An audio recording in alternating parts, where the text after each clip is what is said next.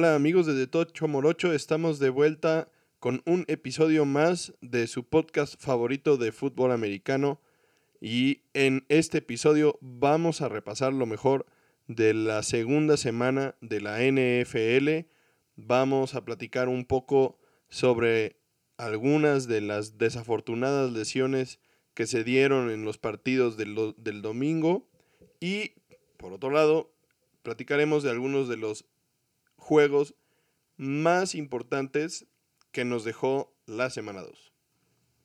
Sí, esta fue una semana muy complicada para algunos de los jugadores más importantes para sus equipos.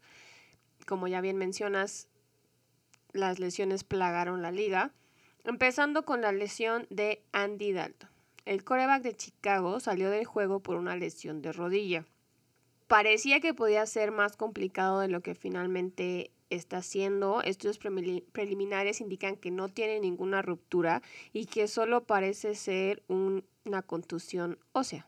La decisión de si jugará contra Cleveland se espera a mitad de esta semana. Lo que sí es que Matt Nagy sigue insistiendo que si está sano, él es el coreback titular del equipo. Y la verdad es que Justin Fields no le dio argumentos suficientes para complicarle la decisión. Sí, se vio bien en algunos momentos, como cuando consiguió un primero y diez clave al final del juego para acabarse el reloj. Y como ya bien hemos dicho en varios episodios, pues su movilidad es un arma muy peligrosa para los Bears, que Andy Dalton, pues la verdad no les puede ofrecer. Pero pues también tuvo un desempeño bastante inconsistente porque sufrió una intercepción y un fumble que por lo menos pudo recuperar. Entonces, pues veremos qué, puede pasar ahorita con los Bears, si Andy Dalton puede seguir siendo el titular, esperemos que sí, porque como bien ya, ya, habías dicho tú anteriormente, Justin Fields a final de cuentas es un rookie y tiene momentos de rookie y tiene momentos en los que va a brillar y en los que va a tener errores muy de novato, y pues necesita estar detrás de un coreback experimentado para poder sacar el mejor provecho de sus habilidades.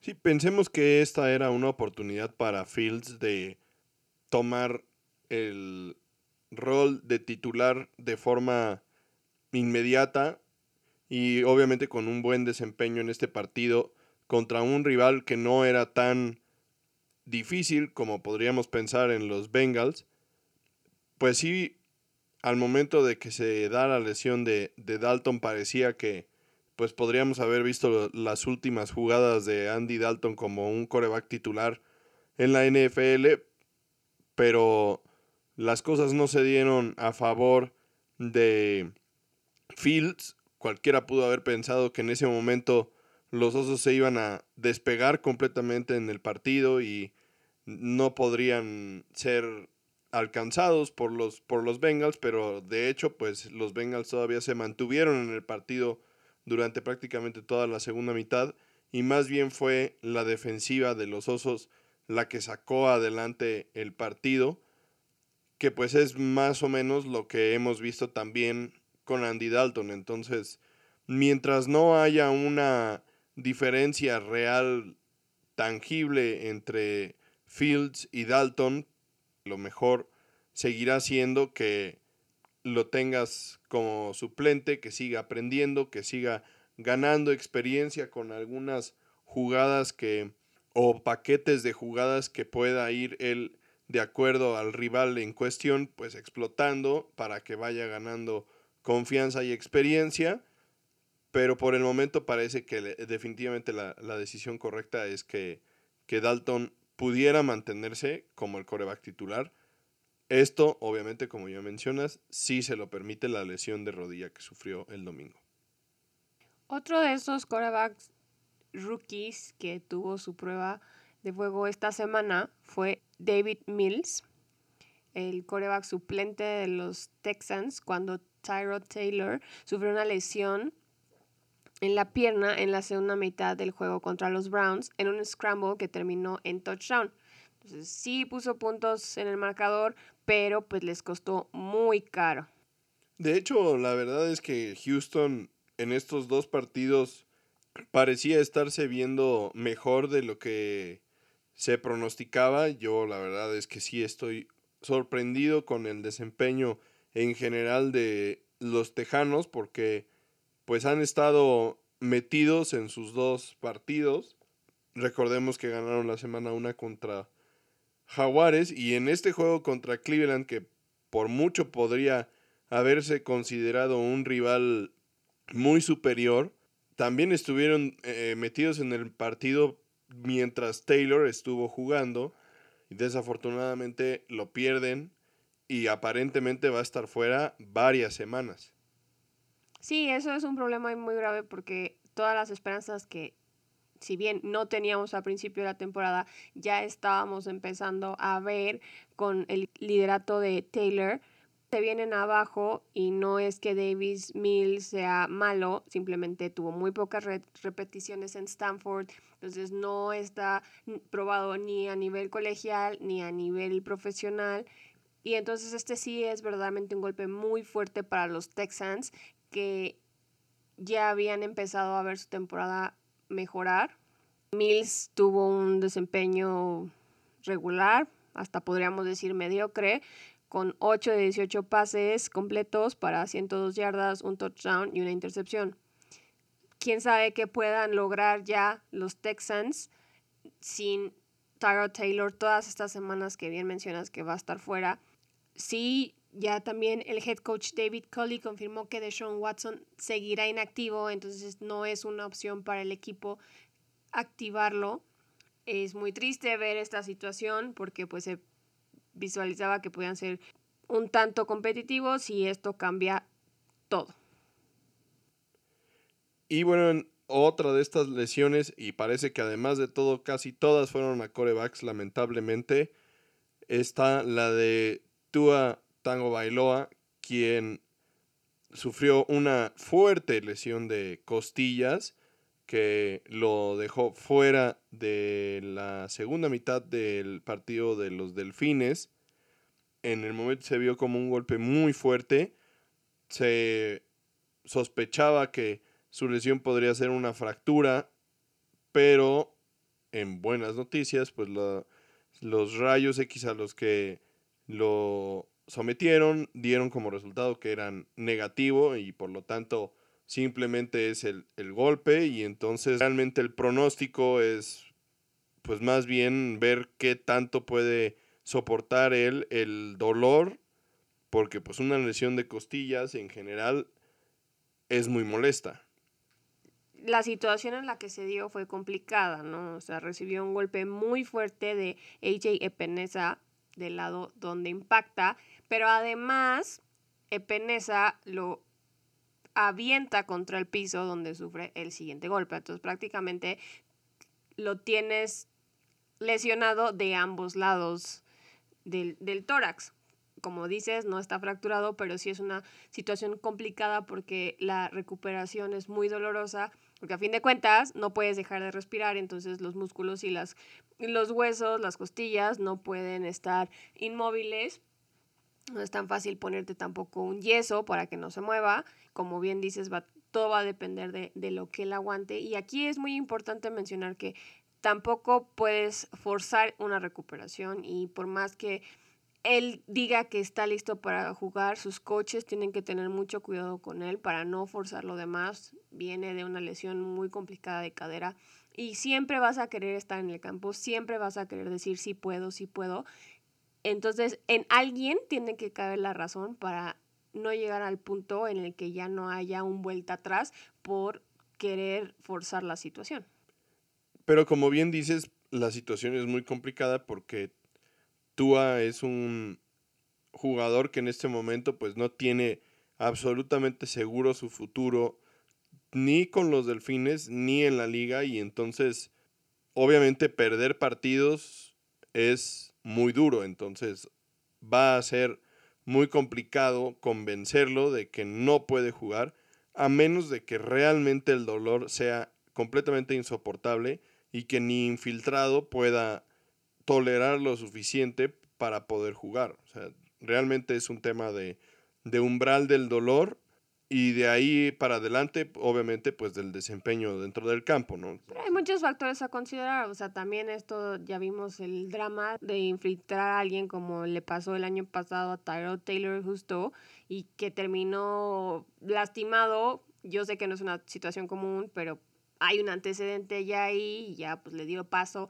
a Herbert. En el caso de los, de los Dolphins también es complicado en el sentido de que el coreback detrás de Tua ya no es Ryan Fitzpatrick, ahora es Jacoby Brissett, que la verdad es que no hizo absolutamente nada con el equipo una vez que Tua salió lastimado. Prácticamente Tua salió lastimado en el primer cuarto. Entonces el juego fue completamente de Jacoby Brissett y se quedaron en cero los delfines. Entonces sí entiendo lo de la situación de Tua y más bien, yo soy la que tiene esa duda de si puede mantener su lugar. Tú crees que tiene la oportunidad de quedarse con Miami. Pero también, por otro lado, Miami no se puede arriesgar a meterlo si no están seguros de que puede con eso, porque pues es contraproducente tanto para él, que es su carta fuerte, como para ellos, si pierdes el tiempo intentando ver si lo logra o no lo logra y que finalmente pues te vayas abajo y que tengas una diferencia en puntos que es demasiada para, para rescatar el juego. Y como bien dices, la mayoría de las lesiones importantes esta semana fueron de corebacks. Y uno que no se puede quedar atrás en estos temas es Carson Wentz. Otro de esos corebacks que se la vive lastimado, que su carrera se ha visto opacada por tantas lesiones que ha tenido. Incluso tuvo que quedarse sentado en el Super Bowl que ganaron las Águilas y pues eso deja un muy mal sabor de boca tanto para los fans como para él. Esta ocasión no fue diferente. Le están haciendo pruebas en ambos tobillos para evaluar la severidad de los esguinces que sufrió de los dos lados durante la derrota ante los Rams. Salió del juego a la mitad del cuarto cuarto, prácticamente ya finalizando el juego, dejando a los Colts en posición de anotar su pateador metió el gol de campo, pero de todas maneras pues no fue suficiente para llevarse la victoria. El sustituto Jacob Eason estuvo a cargo de los últimos cinco pases, uno de los cuales fue una intercepción. Entonces, como siempre, Carson Wentz hace el trabajo pesado y alguien más llega para terminarlo. En esta ocasión, pues no le fue bien a Eason como le fue a Nick Foles con el Super Bowl, pero es algo también muy desafortunado porque bien habíamos mencionado ya en episodios anteriores que la carrera de Carson Wentz pendía de un hilo dependiendo de qué tan rápido se podía recuperar. La verdad es que hizo un esfuerzo enorme para reducir el tiempo de recuperación de la lesión que no le permitió participar en el training camp y estar aquí listo para la primera semana y resulta que en la segunda semana sale lastimado no solo de un tobillo del que ya estaba sufriendo, sino de los dos. Sí, la verdad es que es muy triste, la verdad, todo esto de Carson Wentz, demostrando claramente que es un jugador que tiene una altísima probabilidad de lesionarse y esa es una muy mala señal, o sea, muchos dicen que tu mejor habilidad es la de mantenerte sano, es tu disponibilidad.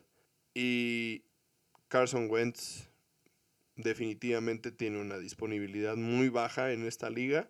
No, y tiene lógica, ¿no? Porque cuántas universidades hay en Estados Unidos, cuántos programas de fútbol americano hay, cuántas, cuántos jugadores hay y cuántos lugares realmente hay en la NFL, ¿no? Entonces, muy pocos. Como bien decías en el caso de Tua, o sea, lo importante es estar ahí, estar disponible, que te vean, porque pues si por unas o por otras tu equipo no te puede mantener, pues tienes que dar el mejor desempeño para que alguien se tome la molestia o el, el riesgo de, de, de llevarte, ¿no? Entonces, pues que él se pase temporada tras temporada en la banca, va a ser muy complicado que alguien más ponga las manos en el fuego por él y pues la verdad es que ahora se va a tener que pasar temporada tras temporada en su casa porque no va a haber de otra.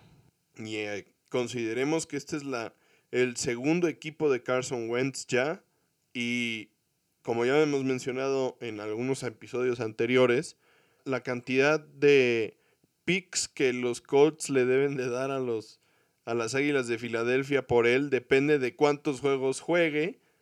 Entonces, hasta eso puede ser determinante. Si él finalmente no, no está disponible por lesión para jugar y llega a un punto en el que de plano puedes estar perdiendo una segunda selección por alguien que, que no jugó cinco juegos y meterlo en el sexto te va a poner en una posición de tener que darle a otro equipo una segunda selección por alguien que realmente te ha demostrado que no vale la pena, lo sientas y ni modo.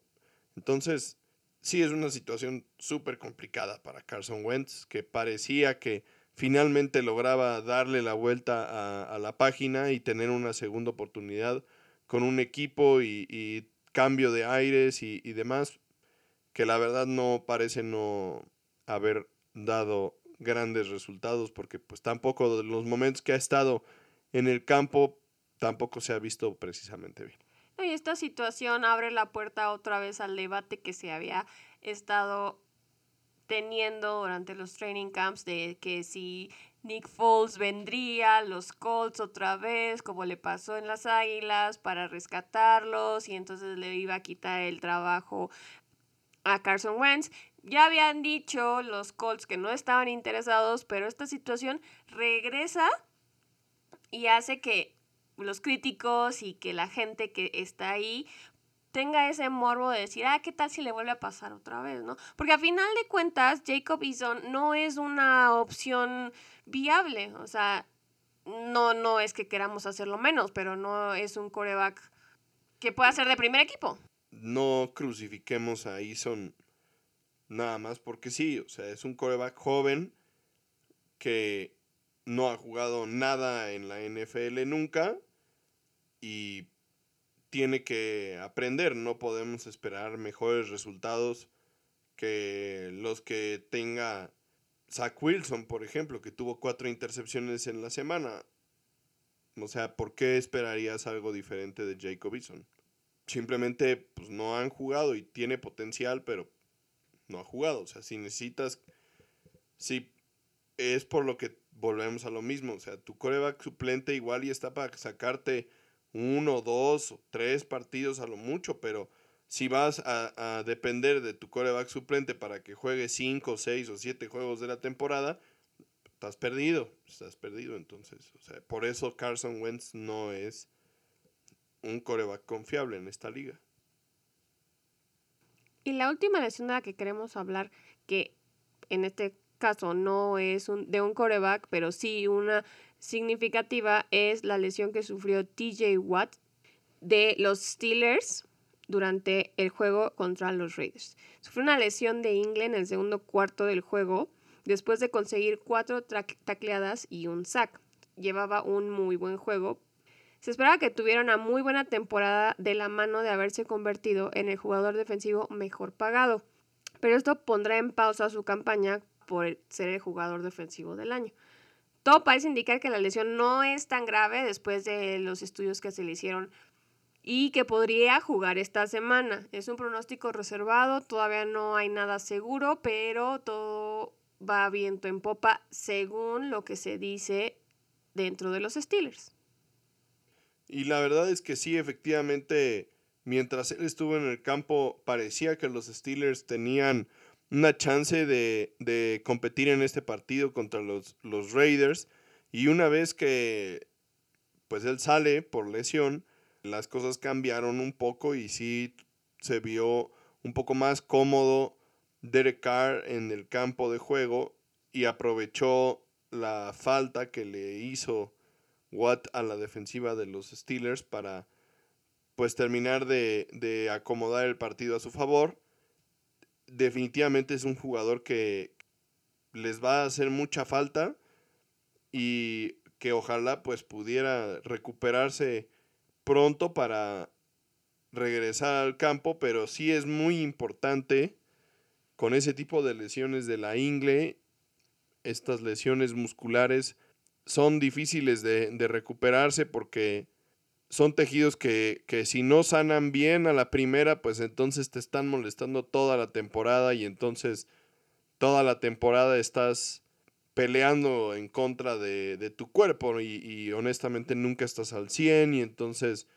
se vuelve muy complicado. Entonces creo yo que tal vez lo mejor sería que descansara una o dos semanas y que pudiera regresar al 100 y que fuera más confiable la recuperación. Y bueno, dentro de lo malo, lo bueno es que estamos todavía a principios de la temporada, ¿no? O sea, todavía tienen un colchón de perder uno que otro juego por aquí y por allá, entonces, como bien dices, tal vez sería más inteligente dejarlo descansar por lo menos esta semana, ¿no? Y que esté seguro que va, va a estar al 100 o lo más cercano al 100 posible antes de que vuelva a pisar el campo para que no lo forces demasiado y que vayas a ocasionar que esta lesión sea grave y que tenga repercusiones negativas al final de la temporada, ya más cerca de los playoffs.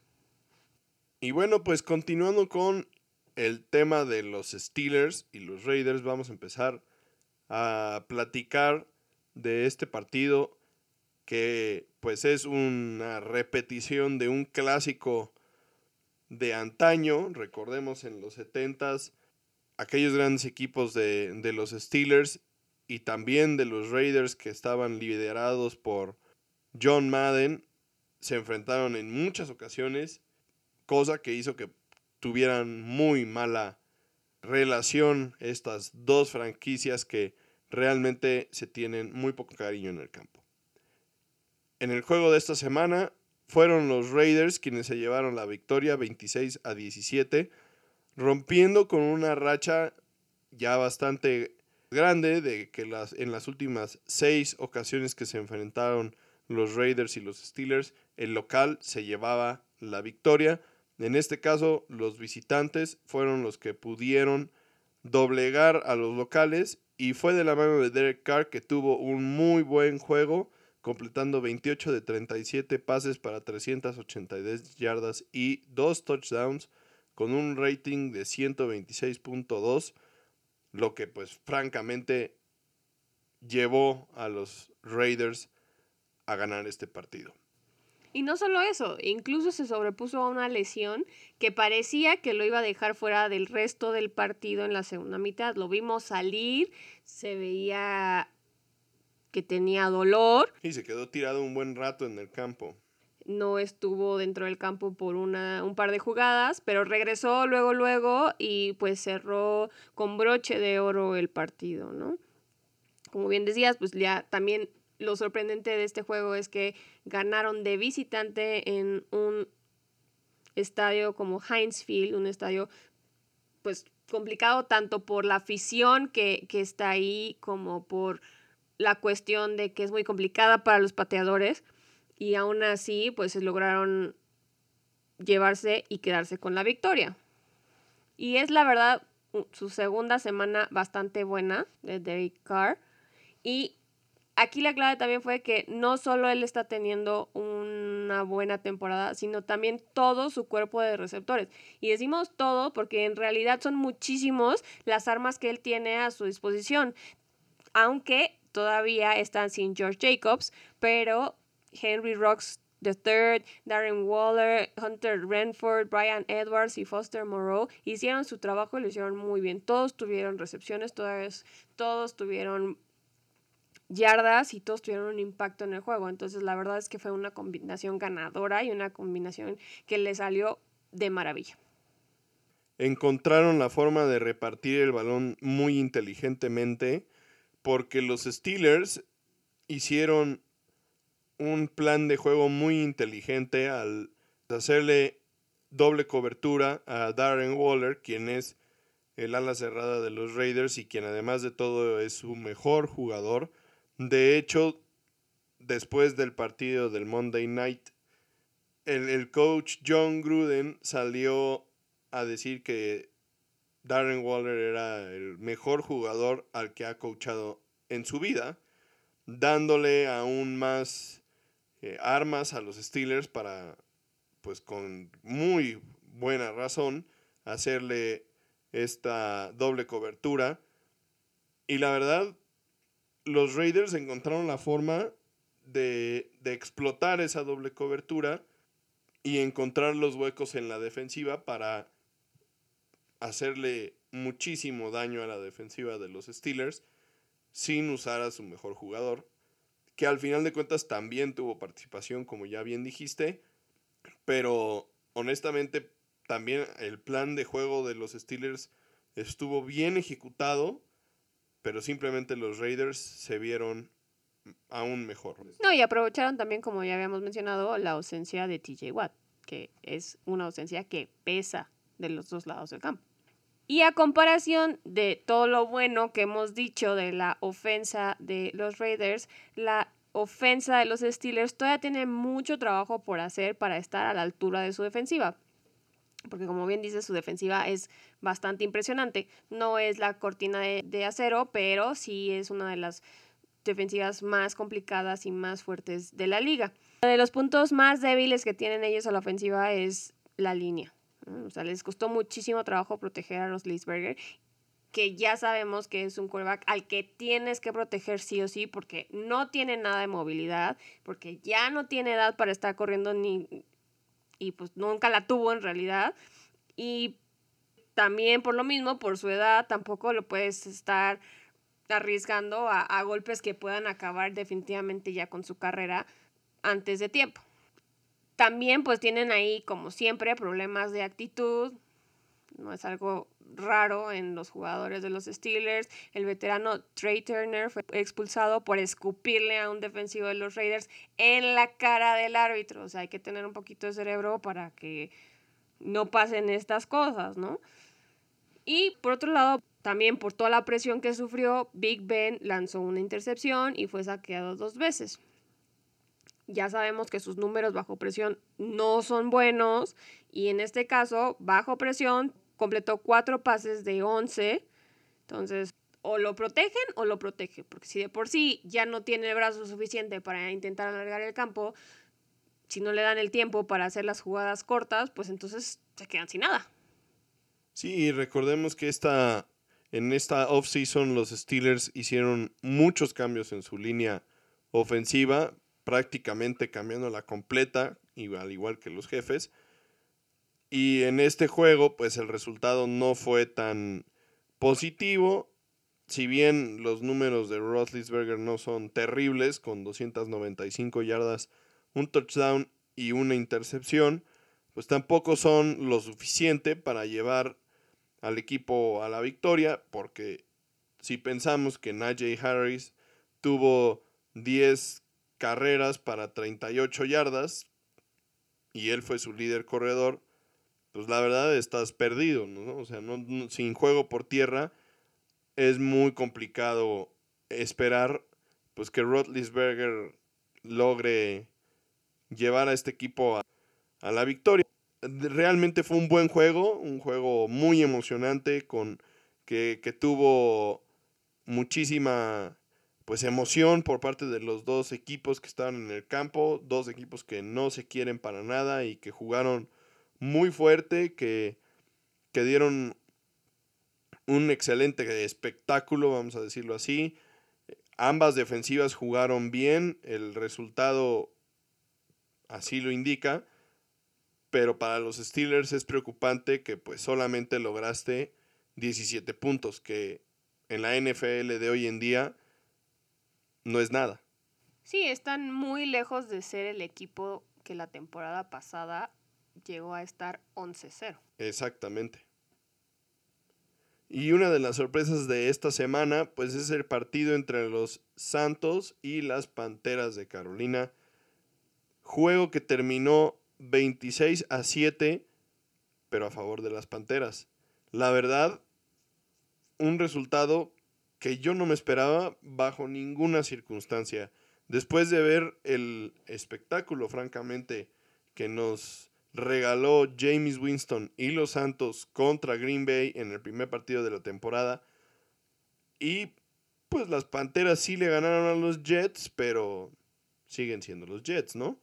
Entonces no era un resultado esperado, pero la verdad es que las Panteras jugaron muy bien a la defensiva, que francamente tuvieron la misión de probar que podían desafiar a una ofensa llena de superestrellas y al final de cuentas que pues la victoria contra los Jets de la semana anterior no había sido una casualidad y la verdad esta línea defensiva logró explotar las carencias de James Winston y pues en lugar de ver a un James parecido a lo que habíamos visto la semana pasada, que ya se había vuelto prácticamente la superestrella del fantasy, porque todo el mundo quiso agarrar a James Winston la semana pasada. Más bien nos encontramos con un Winston muy similar a lo que vimos en sus primeras temporadas en Tampa Bay, tomando decisiones arriesgadas, bajo presión y teniendo un día francamente pobre con 11 completos de 22 intentos, 111 yardas, ya realmente ver partidos en la NFL donde un coreback tiene menos de, 100, menos de 200 yardas es de llamar la atención. Para Winston, debemos recordar, este es su segundo juego con menos de 200 yardas, porque en el primero, a pesar de ganar, no tuvo 200 yardas, pero sí tuvo 5 touchdowns. Y en este caso, dos intercepciones sin touchdowns, que la verdad lo deja de vuelta en el inicio, como lo vimos en Tampa Bay. Sí, la defensiva de las Panteras no solo le hizo la vida de cuadritos a James Winston, pero también lograron silenciar a Alvin Kamara, que solo tuvo 30 yardas en todo el juego. Eso es algo que no esperamos ver nunca, ¿no? O sea, Alvin Kamara es un... Superestrella. Claro, y que les pasa por encima a todos, ¿no? Y que se dedica a eso, a correr, y, y, es muy difícil que lo puedas detener. Y finalmente, pues este, en este juego tuvo solo 30 yardas, algo muy extraño. Por otro lado, la defensa de los Saints sufrió mucho sin piezas clave como Marshawn Latimore, Marcus Davenport y Chauncey Garden Johnson. Y se notó que les hizo falta toda esta potencia en la defensa. La unidad permitió 305 yardas por aire y 89 yardas por tierra. O sea, las yardas que no hizo James Winston se las triplicaron la ofensa de las Panteras. También hay que considerar que les faltaban ocho coaches asistentes por COVID. Iban a ser nueve, finalmente uno sí logró llegar, pero pues se sintió esas ausencias. Lo que tenemos que ver aquí es también, considerando el juego, el resultado del juego anterior, es qué dice esto de los Packers que no pudieron anotar más de tres puntos la semana pasada contra esta misma defensiva, ¿no? Sabemos que en el juego de esta semana pues se redimieron, pero pues sí también es algo de notar.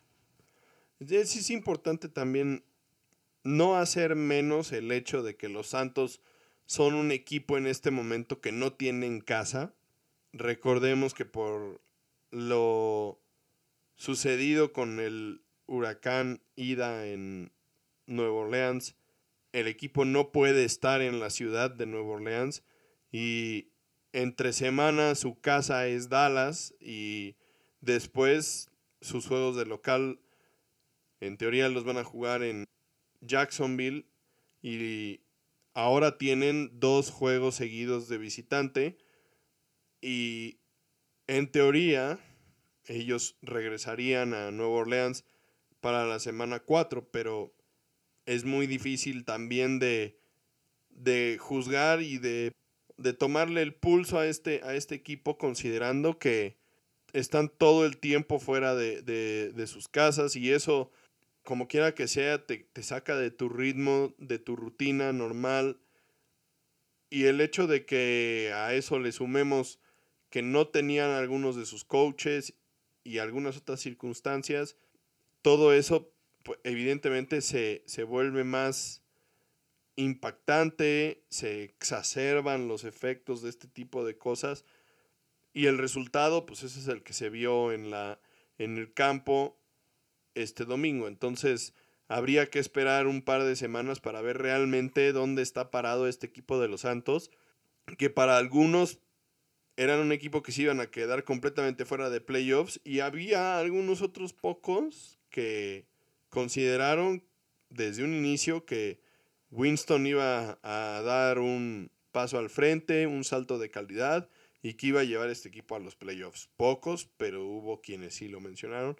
La verdad es que en este momento pues se han visto como lo que son en este momento, un equipo que está ahí en, en el 500 de ganados y perdidos y sí habrá que ver una vez que las condiciones se normalicen un poco con ellos, realmente cómo es que se ven en el campo. Sí, ya para terminar con este juego, pues por el lado de las Panteras, tanto DJ Moore como McCaffrey tuvieron buenos juegos. DJ Moore se aprovechó del rookie Paulson Adibo, quien estaba cubriendo el puesto de Latimore, y McCaffrey pues hizo lo que se esperaba de él con 137 yardas y un touchdown. Lo que sí es importante observar en estos dos juegos de las Panteras es que sus primeras mitades en ambos juegos han sido mucho más productivas que sus segundas mitades. Por ejemplo, en este juego tuvieron 58.8 yardas por drive y 17 puntos en la primera mitad contra 24.7 yardas por drive y 9 puntos en la segunda mitad. Es algo que sí se les puede complicar conforme avance la temporada, como conforme los otros equipos empiecen a entrar más en ritmo, si no logran corregir esto, ¿no? O sea, te enfrentas a un equipo mucho más fuerte, mucho más agresivo y esto puede ser la perdición. O sea, se te puede ir el juego de las manos muy fácil si em, sales de los vestidores así súper prendido y súper enfocado y la segunda mitad pues pierdes todo eso, ¿no? Entonces es algo que sí tenemos que mantener en mente para ver cómo se desarrolla el resto de la temporada. Y el siguiente juego del que vamos a hablar es el de los Titanes contra los Seahawks, que en este caso vio a los Seahawks iniciar la temporada como locales en esta semana 2 y el partido terminó 33 a 30. Un partido que se fue a tiempos extra debido a lo pobre que se vieron los Seahawks en la segunda mitad. La verdad es que era un juego que por lo menos durante la primera mitad parecía que tenían controlado, pero de forma bastante increíble muy parecido a lo que comentabas eh, sobre las Panteras de Carolina, justo ahora, pues en la segunda mitad simplemente se doblaron y los Titanes aprovecharon para pasarles por encima. Con esta derrota, los Seahawks rompen una racha de más de 10 juegos de ganar en casa y de que varias temporadas de haber ganado el opener de local. También con esta derrota se caen al último lugar de la división al ser el único equipo que perdió esta semana, lo cual todavía no es tan preocupante si consideramos que los otros tres equipos, los Rams, los Cards y los 49ers, se aferraron a la victoria con los dientes. O sea, los tres estuvieron a punto de perder sus juegos. Estuvieron un poco más cerrados de lo que habíamos esperado de los equipos de la división más fuerte de la liga. Entonces, pues la pelea por el liderato va a estar muy cerrada esta temporada. Pero pues sí es un juego bastante doloroso porque pues la ofensa, como bien dices, fue la responsable de la derrota en tiempo extra. El segundo juego de la temporada que se va a tiempo extra. La primera mitad movieron la bola sin ningún problema gracias a los pases profundos de Russell Wilson. Pero la segunda mitad, como bien decías, se desinflaron con varios tres y fuera seguidos, que fue lo que principalmente... Sí, les costó el partido. Así es, ¿no? O sea, porque estaban en buena posición, la defensa hizo lo que tenía que hacer, estuvieron ocasionando fumbles, estuvieron deteniendo en puntos clave en el juego, en, en yardas complicadas en el campo y pues la, de, la ofensa no pudo responderles.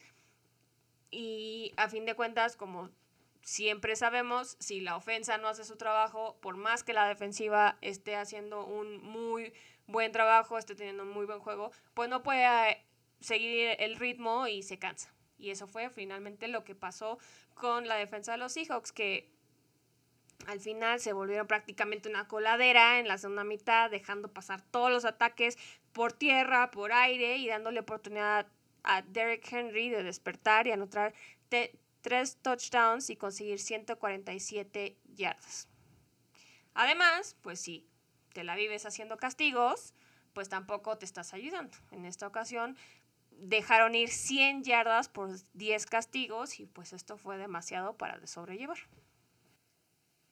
Por otro lado, la defensa de los Titanes, que honestamente también se habían visto bastante mal para iniciar la temporada, la segunda mitad sí se vieron mucho mejor, conteniendo a Wilson, presionándolo bastante, eliminando el juego por tierra, que durante una buena parte del partido, pues también fue una parte importante de la eh, ofensiva de Seattle. Y la verdad es que es un poco inexplicable por qué abandonaron el juego por tierra los Seahawks si eran los que llevaban el control del partido. Y pues al contrario se dejaron dominar por el juego por tierra de los Titanes.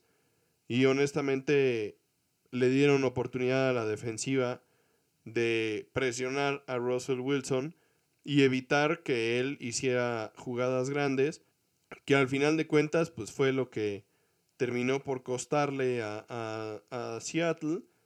Y otro punto importante aquí fue un punto extra fallido que tuvieron los Seahawks, que dejó a los Titanes con la posibilidad de empatar el partido y, no obligarlos a, jugar por dos puntos o, a tener que ir por otro, por otro gol de campo. Entonces, la verdad es que sí fue costoso ese, ese punto extra y pues al final hay que afinar las cosas porque no, no jugaron lo suficientemente bien los, los Seahawks de esta segunda mitad para poder ganar un partido.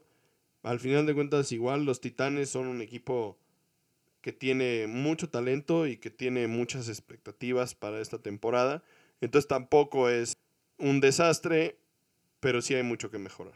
No, y es complicado si consideramos la situación que se dio con Russell Wilson en la off-season, donde se quejó de que no tenía protección y que ya estaba cansado de estar en el suelo todo el tiempo y que a final de cuentas pues parece que no decidieron los Seahawks no atender sus comentarios porque se enfocaron en darle más armas, más receptores, más corredores antes de reforzar la línea ofensiva, la cual pues este, en este juego sufrió muchísimo y que pues yo creo que también fue parte del motivo por el que perdieron, ¿no? Si consideramos que en el tiempo extra estuvieron a punto de que los titanes consiguieran el safety para ganar el partido, ¿no? O sea, Russell Wilson como pudo salió de, de Lenson y entonces evitó esto, pero pues igual no, no le dieron chance de, de, mover el balón ya que la defensa había parado y que solo necesitaban un gol de campo para ganar y pues ni siquiera eso pudieron conseguir, ¿no? Entonces, pues sí es una situación complicada, una situación que tenemos que seguir monitoreando porque ya no sabemos qué tantas más temporadas pueda aguantarles Russell Wilson sin que le hagan caso a lo que él está pidiendo. Y el otro juego de la tarde de domingo que fue muy emocionante fue el partido entre los Vaqueros y los Chargers. La verdad, un juego muy peleado. Ambos equipos buscaban la victoria por el lado de los Chargers, mantenerse como uno de los equipos contendientes en la división oeste de la americana y por parte de los Vaqueros conseguir su primera victoria de la temporada después de haber dado un juego que, que dejaba buenas sensaciones en Tampa Bay. Buscaban ir de visitante de nueva cuenta estrenando un estadio los Vaqueros. En este caso estrenando con gente porque recordemos que ya este estadio se había estrenado la temporada pasada, pero realmente sin afición. Y la verdad es que los, los Chargers fueron un rival muy complicado para los Vaqueros, que en el último minuto rescatan un gol de campo para llevarse la victoria. Sí, también lograron detener a la explosiva ofensiva de los Chargers, liderada por Justin Herbert, Austin Eckler y Keenan Allen.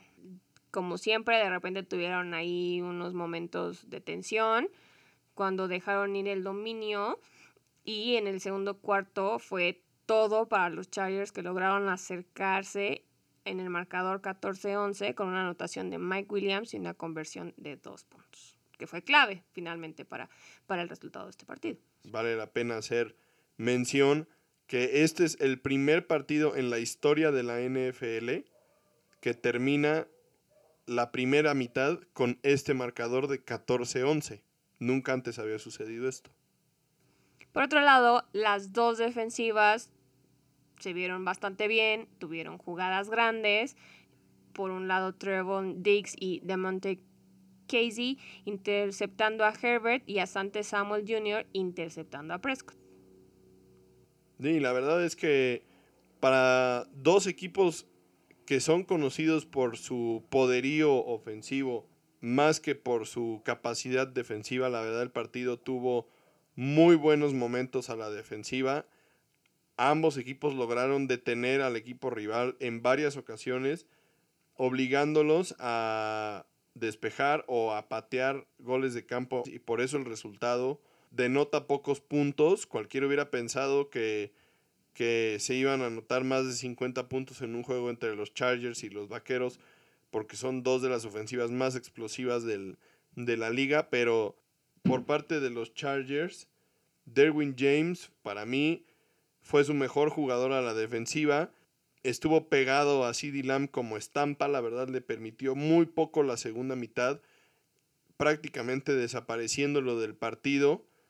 Fue muy impresionante cómo a partir del segundo, del segundo cuarto el rol de CeeDee Lamb dejó de ser tan explosivo y a pesar de que todavía tuvo varias jugadas en las que participó y, primeros y dieces clave y, demás, hubo varias jugadas en las que Derwin James leyó perfectamente lo que buscaban hacer con CeeDee Lamb los vaqueros y bajaba inmediatamente para evitar que esto se convirtiera en una jugada grande como ya nos han acostumbrado los vaqueros y CeeDee Lamb la verdad muy impresionante. Y por parte de la defensiva de los Vaqueros, para no dejar, Micah Parsons, quien en este partido estaba jugando como ala defensiva, cubriendo la lesión de Damarcus Lawrence, pues la verdad también tuvo un muy buen partido. Solo tuvo un sack, pero fue un sack muy importante en la última serie ofensiva de los Chargers para obligarlos a tirar un gol de campo con el que se, empataba el partido y le daba la oportunidad a los vaqueros de tener una última serie con una última oportunidad para desempatar el partido y llevarse la victoria a Dallas. Y pues con menos de tres minutos y medio por jugar, Prescott demostró su liderazgo y buen manejo del reloj para mover el balón y colocar a los vaqueros en zona de gol de campo, utilizando una buena mezcla de jugadas por tierra y por pase. La verdad es que en este juego el arma más poderosa de la ofensiva fue Tony Pollard, quien resultó ser el mejor corredor por parte de los Vaqueros y acumulando 109 yardas contra las 71 yardas de Elliott, quien pues no tuvo un mal día, pero pues tampoco ha sido en estos últimos dos juegos el, el corredor estrella que tanto se espera de él, ¿no? También pues hubo ahí unos momentos de tensión, Seguramente muchos de nuestros fans como tú, fan de los vaqueros, sufrieron con las decisiones de, del staff de cocheo, quien no manejó apropiadamente los últimos 20 segundos de juego. Debieron haber tomado ahí un, un tiempo fuera, no lo hicieron, se les estaba acabando el reloj, salió todo rapidísimo y pudieron haber dejado ir el juego en ese momento, ¿no? Finalmente toman la decisión de intentar el gol de campo de 56 yardas con el que Sirlane se reivindicaría de su mal desempeño de la semana pasada. Hay algunos rumores de que el reloj que estaba viendo Mike McCarthy en el estadio se apagó en esos últimos 20 segundos y entonces él ya no tenía un reloj que pudiera ver y que pues el resto del staff de cocheo también tenía relojes que estaban bloqueados por gente de las cámaras y demás. Honestamente suena bastante increíble toda esa serie de pues excusas y al final digo se le salió favorable porque no voy a decir que le salió bien pero el resultado fue favorable y pues va a quedar en eso y no van a tener que dar explicaciones de por qué fallaron el gol de campo de 56 yardas por no haber tomado un tiempo fuera o por no haber tenido una jugada lista rápidamente que pudieran sacar para ganar un, par de yardas más o lo que sea. La verdad es que sí fue una situación muy extraña, pero también pues para agregarle a situaciones extrañas en el partido, la verdad también es importante mencionar que los árbitros tuvieron un papel bastante protagonista en este partido. Hubo muchísimos castigos para ambos equipos. Honestamente, mucho, mucho pañuelo en el partido.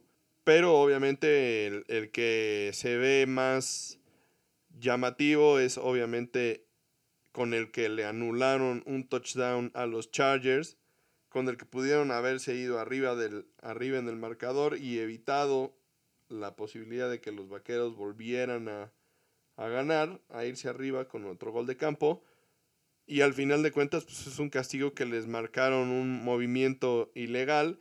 Y al momento de, de que se muestra la repetición, pues, es un poquito difícil identificar exactamente cuál era el jugador que se estaba moviendo o que todavía no estaba en su posición de acuerdo a la regla antes de que saliera la jugada con la que anotan los Chargers y pues sí, es un poco controversial, la verdad.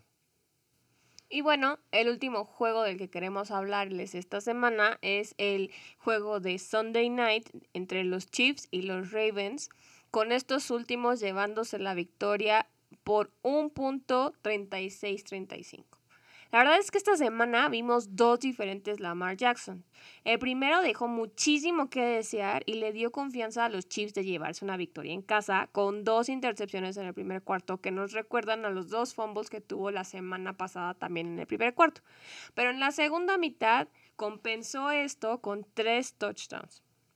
Por cuarta vez en su carrera, Lamar Jackson tuvo más de 200 yardas por pase y 100 yardas por tierra, algo a lo que no estamos muy acostumbrados con él si consideramos que su fuerte pues es correr, ¿no? Entonces, yo en lo personal creería que pues, tendría más yardas por tierra porque a final de cuentas sus touchdowns fueron todos por tierra, pero pues no, esta vez tuvo más yardas por aire y pues como ya dijimos la semana pasada, pues está intentando una nueva estrategia junto con sus coaches de ser un poco más un coreback de la bolsa, un poco más enfocado en lanzar pases y a lo mejor en esta ocasión fue lo que sacó de ritmo a los Chiefs que venían preparados para pues, detener el juego por tierra.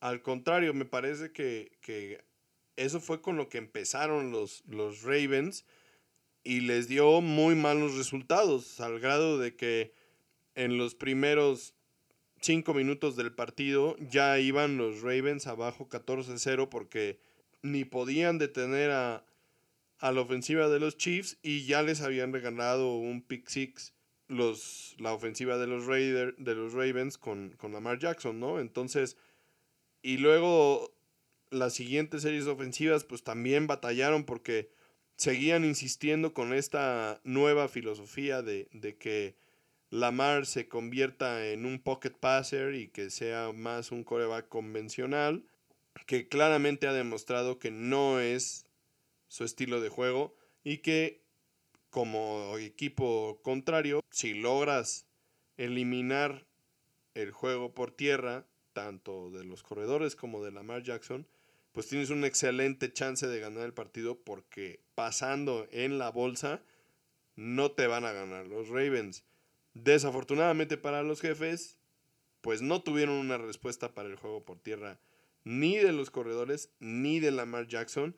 Y conforme fue pasando el tiempo los fueron dominando intensamente y la defensiva de los Ravens fue encontrando algunos momentos de brillantez en los que pudieron detener a Mahomes, que también tuvo un gran juego y encontró a Travis Kelsey para una, jugada impresionante en la que se quita a medio mundo eh, y, lleva además eh, algunos jugadores que le van haciendo la pantalla y la verdad una, una demostración de la habilidad y de la velocidad que tiene Travis Kelsey como ala cerrada.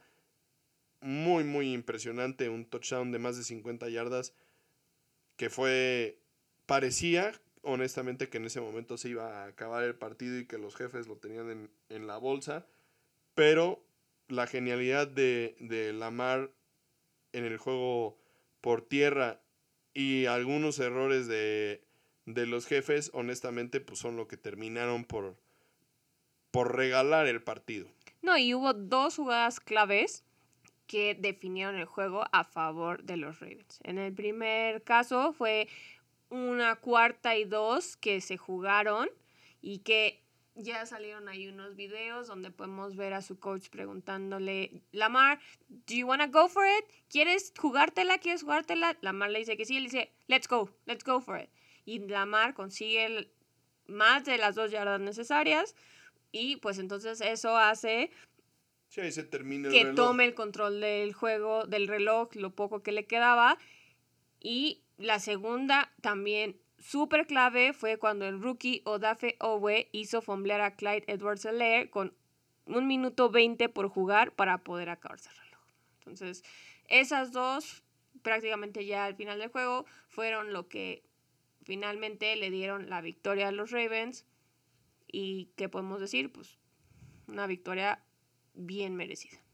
Sí, y al final de cuentas ese fumble de Clyde Edwards Elair fue súper importante porque ya los jefes estaban en zona de gol de campo.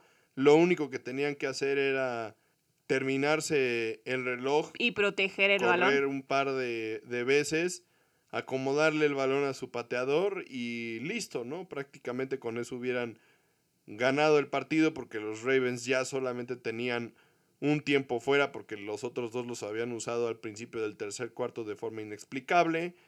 Entonces, prácticamente tenían ganado el partido y este fumble fue tremendo y termina por darle la victoria a los Ravens que efectivamente al final pues se juegan un cuarto down para hacer un primero y diez y estar en la posibilidad de terminarse el reloj.